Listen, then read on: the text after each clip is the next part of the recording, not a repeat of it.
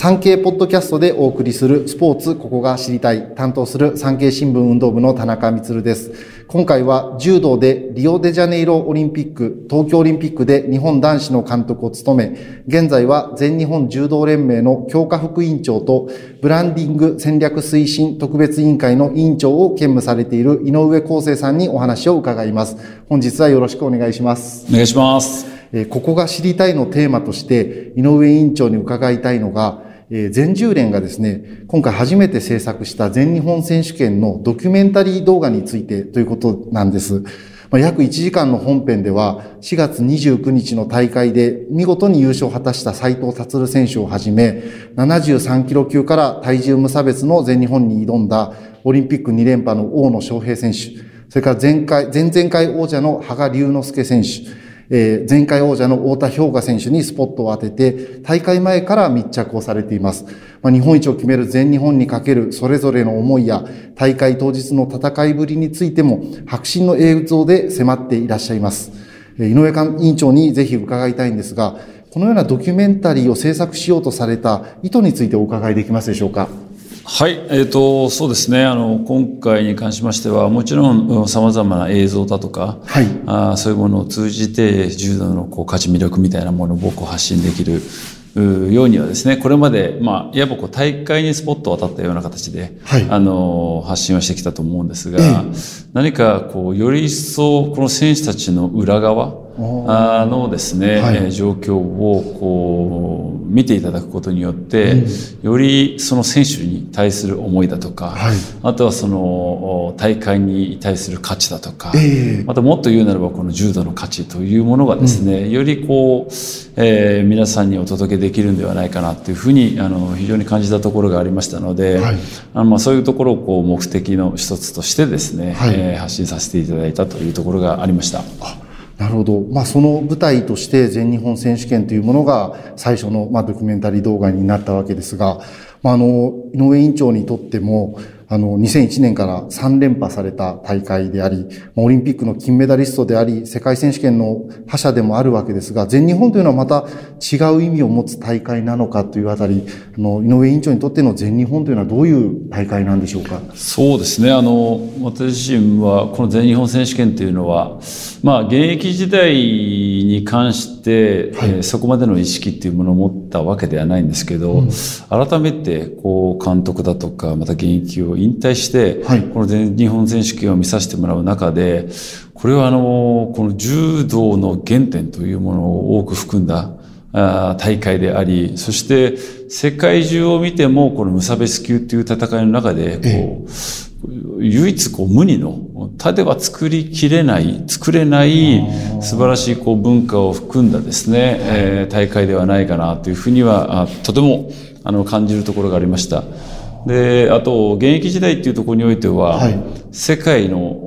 まあ、いわゆる世界選手権とかオリンピックを取ったとい。うふうな形であっても、はい、やはりこの全日本選手権を取らなければ、まあ、重たいクラスというか重量級にとってはですね、はい、何かこう真の日本一ではないというような何か意識が非常に私の中ではありましたので、やはりこの全日本に対する思い、まあ、あの一応重量級の選考大会等々ではあったんですけど、はい、そこに価値を持ったわけではなく、はい、あのこの全日本のこの覇者というものになることのこう価値というもの出場するものの価値というものをですねなんか追求してこう戦わさせてもらった部分っていうのがあったかなというふうには思います。ですからなんかこう全日本選手権を優勝した後に初めて日本代表として自分自身は戦っていかなきゃいけないっていうこう強烈なこう意識みたいな責任みたいなものをこう、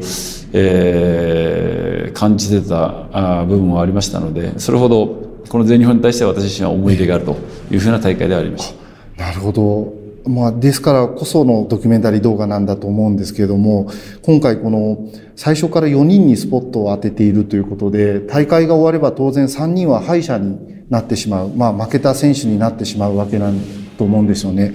で、私も柔道の担当をしておりますので、こう取材をしている中で、こう柔道の選手というのは特にこう結果特に日本の選手というのはもう世界で2番でも負けたというような表現をされるかなり本当に特殊な競技の中で、まあ、結果でこう語っているという印象があります。で、柔道、本当に怪我も多いですけれども、怪我も言い訳にする選手っていうのはほとんどいないですよね。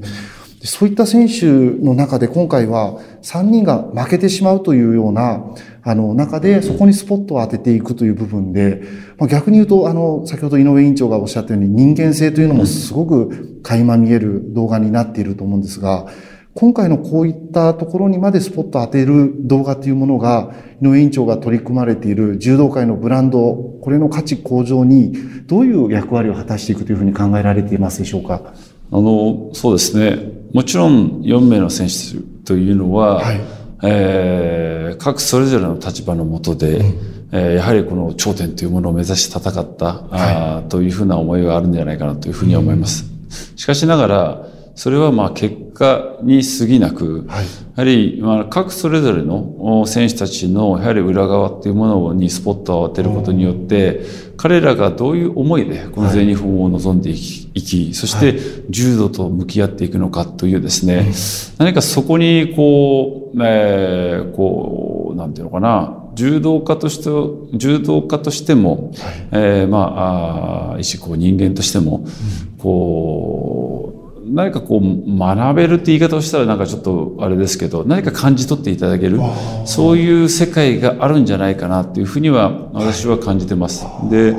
柔道のやはりこう多様性というか価値というところを考えた中では、はいただ勝っただけ、まあ、このトップ層の選手たちにおいては、やはり目標設定の中では、やはり優勝というところを目標にしている。これもまた一つの、私は大きな価値じゃないかなというふうには思っている部分ももちろんありますし、しかしながらそれだけではない、負けにもまた学ぶことが、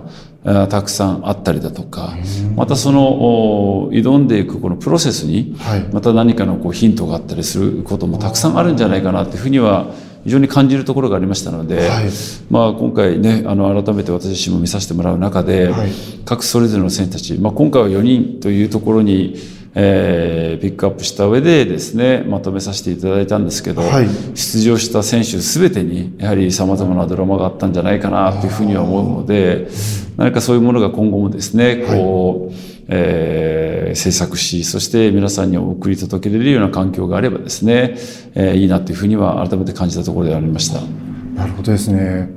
あの、少し柔道のこのブランディングについてもお話を伺いたいと思うんですが、ま、今回の全日本選手権というのは非常にたくさんの交渉部が繰り広げられたこともあって、あの、私も現場で取材をしていて、非常に大会自体も盛り上がったと思うんですね。で、あの、久しぶりに有観客で行われて、観客の皆さんもすごく、あの、まあ、コロナで気を使いながらも非常に盛り上がっていた大会になったと思うんです。で、ただ一方で、やっぱりこう観客の多くの皆さんが私のまあ印象なのかもしれないですけども、柔道関係者の方であったりとか、あの、経験者の方という方々が非常に多いようなイメージがあって、これはおそらく井上委員長がおっしゃられている全日本の伝統、この重要性というのをよくよく理解されている方々であるのかなとも思うんですよね。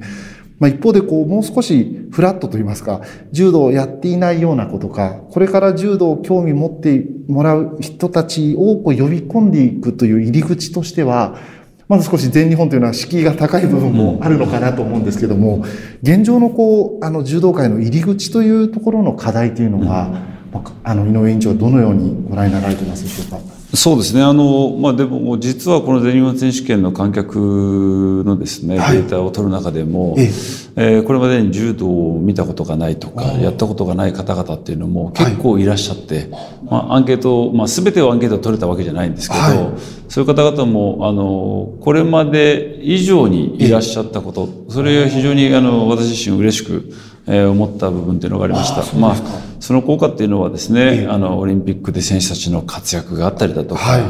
また、連盟内においてもですね、さまざまな今、改革というか、あの、はい、いろいろな、なんていうのかな、活動を通じて発信していってることが少しずつ、えー、実ってるおかげではないかなというふうには、あの、心から思っているところがあります。ただし、あの、しかしまだこれが十分かというとそうではない。現状においてもですねやはり競技登録者数というものがですね、はい、えー、まあやはり減少している傾向というものがあったりする、まあ、そこにはあの少子化の問題があありますけど、はい、でもそれだけではなくですね、はい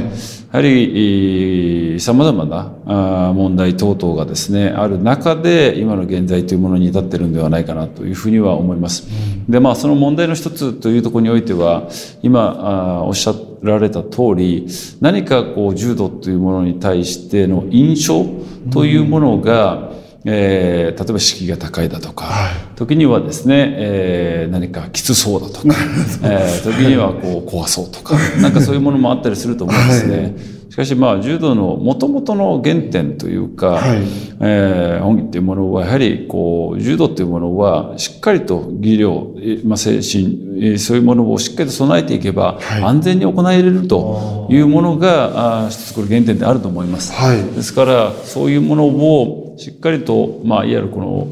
えー、印象というものをいかにこう、うんいいという言い方をして合ってるかどうかわかりませんけど、はい、変えていくものをどう形作りしていくかっていうのは非常に大事ではないかなというふうにはあの強く思ってます。で、まあ、トップ層はトップ層の中での戦いっていうところ、はい、ここにも先ほども言った通り様々なドラマがあったり、はい。まあ、様々な価値があったりする、魅力があったりする部分っていうのがあるかなと。で、まあ、そういうふうなものをこう見て、ああ、柔道やりたいっていうふうに思った後に、じゃあどのような柔道のこう入り口を、えー、広げていきながらそして、えー、人々にこの柔道の魅力価値をお届けしていけるのかというところが非常に大事になってくるのかなというふうには、えー、思ってはいるところであります。でまあそこをこう整えていくという中でも、より一層こう柔道をすることによって、うん、何を自分たちが得ていけれるのか、はい。えー、柔道を学んだことによって何に生かされるのかというところがよりこう明確に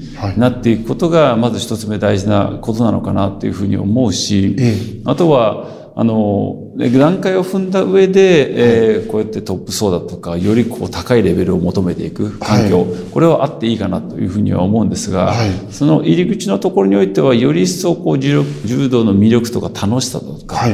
えー、面白さとか、というものが感じ取ってもらえるような環境をどれだけ提供できるかというものは非常にこう大事なものじゃないかなというふうには思うところがありますのでそういうところがこう一つ一つね整理されて取り組んでいけれれば、あまた違う形が生まれてくるんではないかなというふうには私の中ではあの思ってはいるところであります。でまあその中でもちろんそこだけではなくじゃあその他にこういろんなまああのね、柔道のこの魅力価値を発信していく中では、はい、まあ点のところがいろんな取り組みをしていかなきゃいけない。はい、例えば、えこれまでも課題であるこの安全性だとか、えー、そういうところの問題も、えー、もちろんやっていかなきゃいけない部分っていうのがあったりしますし、はい、ですからその点のところをですねまたあの並行して進めあの形作りしていきながら、で最終的には柔道ってこういうふうな形で、えー、我々は進んでいきたいんだというところの方向性を示していきながら、皆様と共にですね、あの、柔道のこの価値、魅力が感じられるような環境を作っていくかっていうのが大事かなというふうには、あの、思ってはいますけどね。はい。監督、今お話聞いてても非常にこう、柔道界の未来を考えていらっしゃることが伝わってくるんですが、うん、まあこう、代表監督として、リオでは、まあ前階級、メダルを獲得して、東京では史上最多5個の金メダルと、まあ、名選手にして名指導者と呼ばれるゆえんだと思うんですけども、まあ、オリンピックの後も強化副委員長ということで、強化の世界でこう結果を残してこられた井上委員長だと思うんですが、まあ、あえてこうブランディングの世界に、あの、まあ、新たな世界ですよね。ここに挑もうとされた、その理由というのはどういうところから来てるんでしょうか？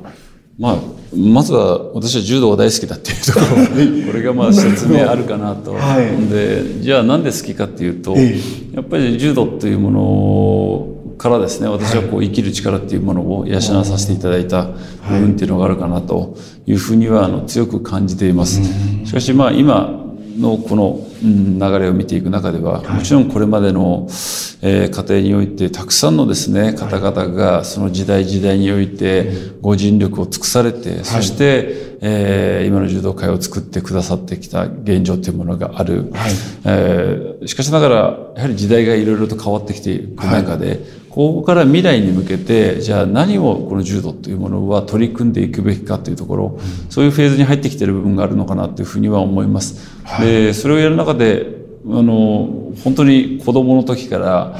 非常にこう競技性の意識の意識を強く持って、はい、えー、育ってた環境ではあったあるんですけど、はい、も改めてこの柔道の魅力とかとか価値をですね、えー、こう客観的にこう見ていく中では、ただ単に勝った負けだけだけの世界じゃないなっていうところをすごく感じるところがありますし、はい柔道、まあ、スポーツも含めて非常にこう多様性を持った、えー、私は力があるんじゃないかなというふうにはとても感じるところがありますので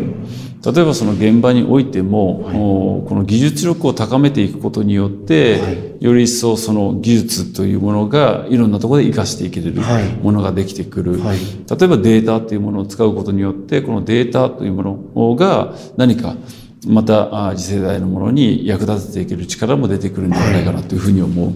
まあ、例えば栄養だとか、はい、えー、まあ、フィジカルトレーニングの部分、まあ、これ健康だとか、はい、そういうものの力あのいろいろと役立てていけれるような力もある。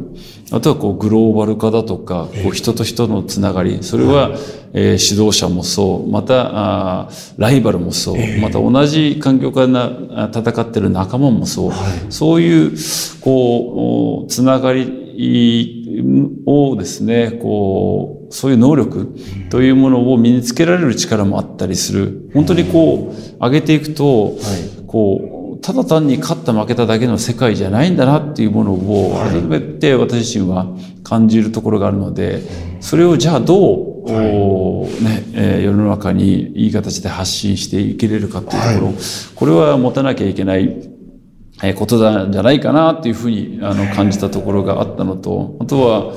なんか柔道っていうものをこう、まあ、授業をね大学でやってる関係上もあるんですけど、はい、こういろいろと勉強させてもらう中でやっぱり最終的にあの加納先生がおっしゃられた、このまあ一訓にも出てきますけど、あの言葉に我々はあもう一度それを理解してそしてそれを行動に移していかなきゃいけないんではないかなと、まあ、それは何かというと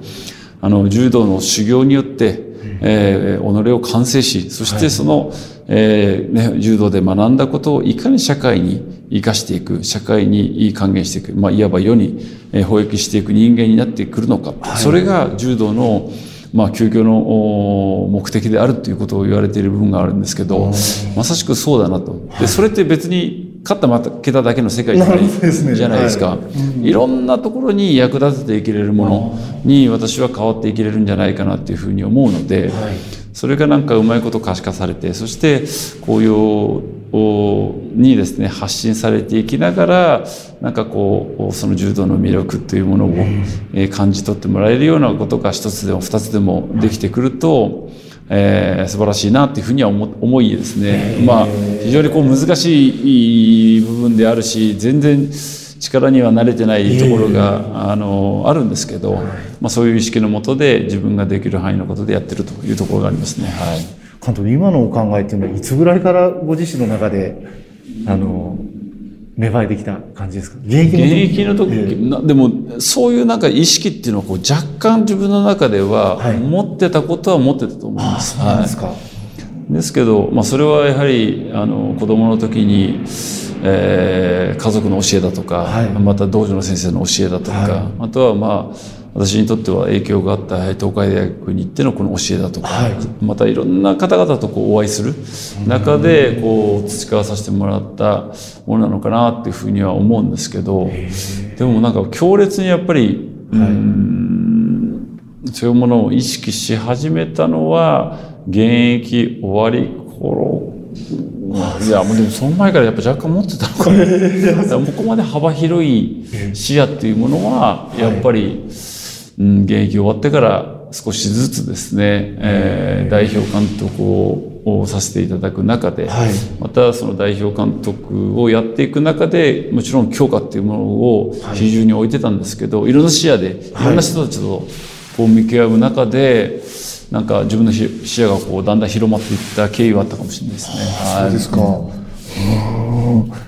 あの産経新聞の方で井上委員長があのこの委員長に就任された際のですね、あの、そこから少し時期が経ってから、まあ、途中経過も含めてインタビューの記事で掲載させていただいたんですが、5月の大型連休中にネットの方でもアップさせていただいたんですけども、まあ、非常に多くの方々がこのあの井上委員長のインタビューに目を通してくださって、でまあ、井上康生なら改革できるとかですね、やっぱり柔道界を変えるのは井上康生だというようなあのコメントもたくさんあのあった印象を私も持っているんですが、柔道界の強化の第一線でずっとこう戦っておられて、まあ、普及振興という、まあ、一つまた大事なミッションがこう加わっていくことになっていくと思うんですけども、今この委員長という、まあ、ブランドの価値向上に取り組んでいく中で、あの、井上委員長には重圧があるのか、楽しんでいらっしゃるのか、ご自身の今心境としてはど、どっちの方が強いですか？そうですね。あの、うん、まずは、はい相当大変な仕事なんだなっていうのはこうやって携わらさせてもらう中でやっぱり感じています。ええ、あのそうですか。本当にまあ先ほどもお伝えさせてもらいましたけど、はい、ね、これまでの柔道界っていうところにおいては、うん、本当にたくさんの方々にですね、うん、えー、ご尽力を尽くしていただいて、うん、でその結果今の柔道界があるんだなっていうところのこう本当こう感謝というかですね、はい、そういう気持ちがまず仕事をやらさせてもらう中で、はい、えー、もう強烈に感じているというところがあります。で、これから先においても、はい、いかに、えー、そのような方々と、またこう未来というものをこう切り開いていく中でですね、はいえー、若い世代も含めてですね、はい、皆と共にどう形作りしていくかというところ、これが今後においても非常に大事な、あものじゃないかなというふうには思っております。はい、で、まあ本当に大変なね、これ仕事であるし、自分自身がなんか大それたことはできないということは重々自覚はしているところではあるんですけど、まあ、やっぱ自分のこの柔道精神というところにおいて、はい、自分自身のこの存在価値だとか、はい、存在意義というものを考えた上で、はい、まあできることを最大限やっていくこと、まあこれがね、勢力全容の、えー、言葉にもつながっていくんじゃないかなというふうに思うので、そこをまあ、あやっていきたいなというふうな気持ちであるし、あの、まあ先ほどもね、出した通り、まあいわば自他共栄の精神、本当にみんなと共に、はい、あの、力を合わせて栄えていけれるような柔道界にしていくことが、これ柔道界にとって、えー、大きな、あ今後に影響してくるんではないかなというふうに思うので、まあその意識の部分だけではあるかなというふうには思ってます。はい。まあ本当に何度も言う通り本当に皆さんのご期待というものは嬉しくは思ってはいるんですけど、まあぶっちゃけて言うならそんな人間でもないし全然まだまだ力不足であるし、まあ、そんなに大きなことはできないということは重々承知ではあるんですけどでも、えーまあ、少しでもですね、はい、柔道のこの魅力というものをこう感じ取ってもらえるようなものが何かお伝えできればなとそしてそこでまたみんなと共にい。いものが作っていければなというふうな思いで、えー、今はあの仕事をさせていただいてます。まあ、プレッシャーって言われたら、どうなんですかね。代表監督もね、ね。相当なプレッシャーあったと思いますいやいや、今そうやって言われてから、ああ、そうやって期待していただいてんだなというプレッシャーが今、はい、あの、どしっと感じましたけど、うん、でもまあね、本当冒頭でも言った通り、はい、柔道が好きなんで、はい、その好きな柔道が少しでもね、いい形になっていければなというふうな思いだけです。はい。委員長、今、みんなで一緒にとおっしゃってましたけど、やっぱり、井上委員長がやるなら、あの、自分も協力する、できることやるよっていう方々、周りに頼もしい存在というのは、たくさんいらっしゃるんですか、うん。なんかそうですね、まあなんか私自身というより、あの、本当心から柔道が大好きな人たちっていっぱいいますんで、ですからそういう方々、その方々が別に形は一緒じゃなくてもいいと思うんですよね。はい、ですから、でもそういう方々を本当に、えー、ね、巻き込むって言い方はちょっとあれです、偉そうな言い方になりますけど、共に、やっぱね、あのー、力を合わせて、そして進んでいけれるような形になった時には、おのずといいものができるんじゃないかなというふうには思うので、あの、全日本監督させてもらう中でも本当にそれが全てだったなっていうふうには思うところがあります。あの、僕なんか大した仕事やってるわけじゃなく、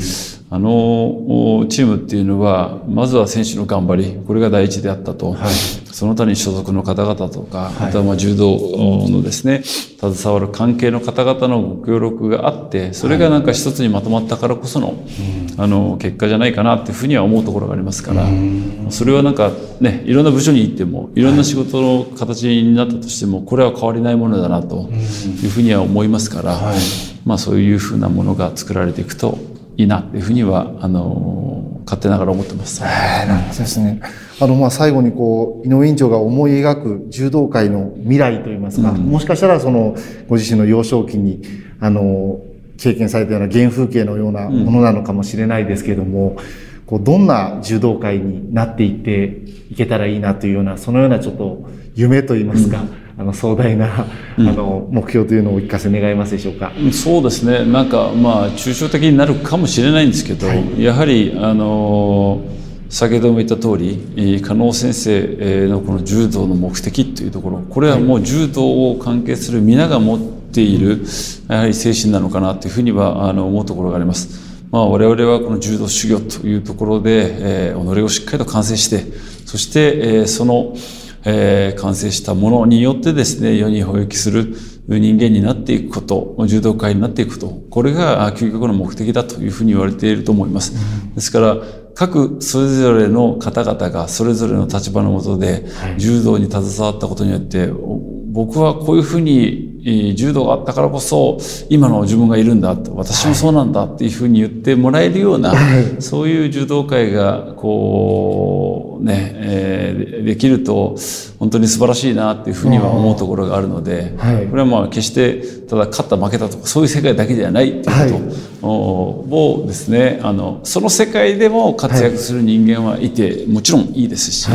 でもそうじゃない中でも、例えば途中で柔道を諦めたとしても、はい、私はこの3年間とか6年間だとか、はい、また、えー、10年間というところで柔道をやってたからこそ、えー、このような人間になれたんだっていうふうにこう胸を張って言ってもらえるような柔道会ができた時にはまたなんかあのそういうこう柔道の価値だとか魅力っていうものが感じ取ってもらえるものになるんじゃないかなっていうふうに勝手ながら思っております。わかりました。今日はあの大変貴重なお話をありがとうございました。ありがとうございました。昴生さんにお話を伺いました。よろしくお願いします。ありがとうございます。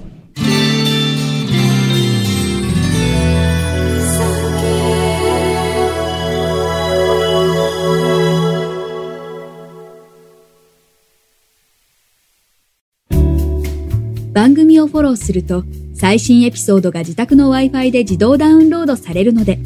外出の際にはオフラインでも楽しめます。歩きながら、運転しながら、地下鉄でも大丈夫。ぜひ、フォローをお願いします。